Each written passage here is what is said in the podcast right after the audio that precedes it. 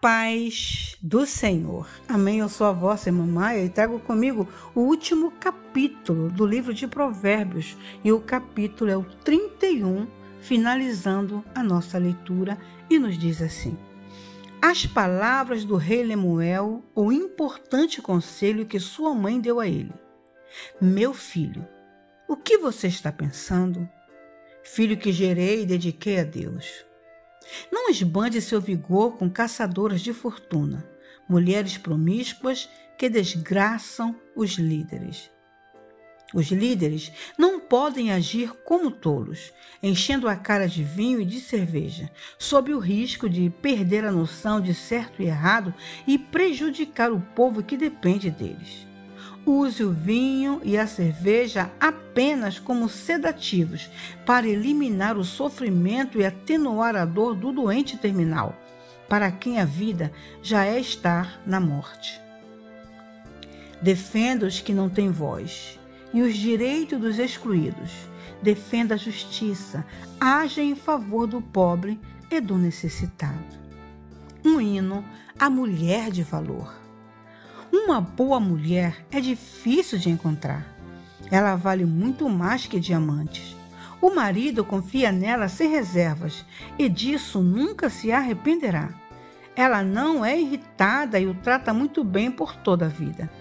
Ela compara os preços em busca dos melhores fios de lã e de algodão e se alega em tricotar e costurar. Ela é como um navio mercante que navega até os lugares mais longínquos e traz surpresas exóticas.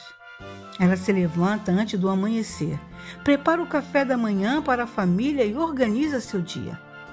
Examina um campo e o compra, e depois, com o dinheiro que poupou, planta uma horta. A primeira coisa que faz de manhã é vestir-se para o trabalho. Ela, ela arregaça as mangas, ansiosa por começar compreende o valor de seu trabalho e não tem pressa de dar o dia por encerrado.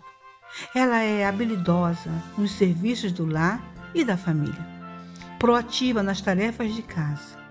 Ela não demora para acudir os que estão com necessidade, estende a mão para socorrer o pobre. Ela não se preocupa com a família quando neva. As suas roupas de inverno estão todas consertadas e prontas para o uso. Ela mesma faz as roupas que usa e se veste de roupas de linho coloridas e vestidos de seda.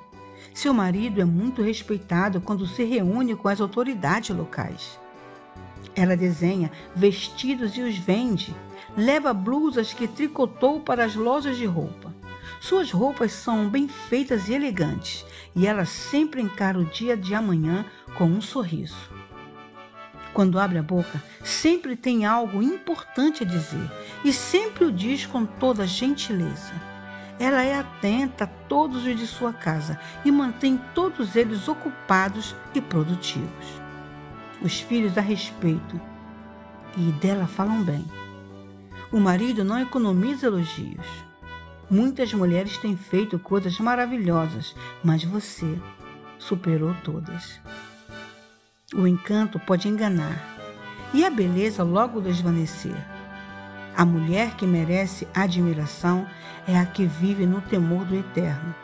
Dê a ela tudo o que ela merece. Adorne sua vida com elogios. Oh glória! Que possamos ser essa mulher valorosa. Amém? Fiquemos todos na paz do Senhor Jesus.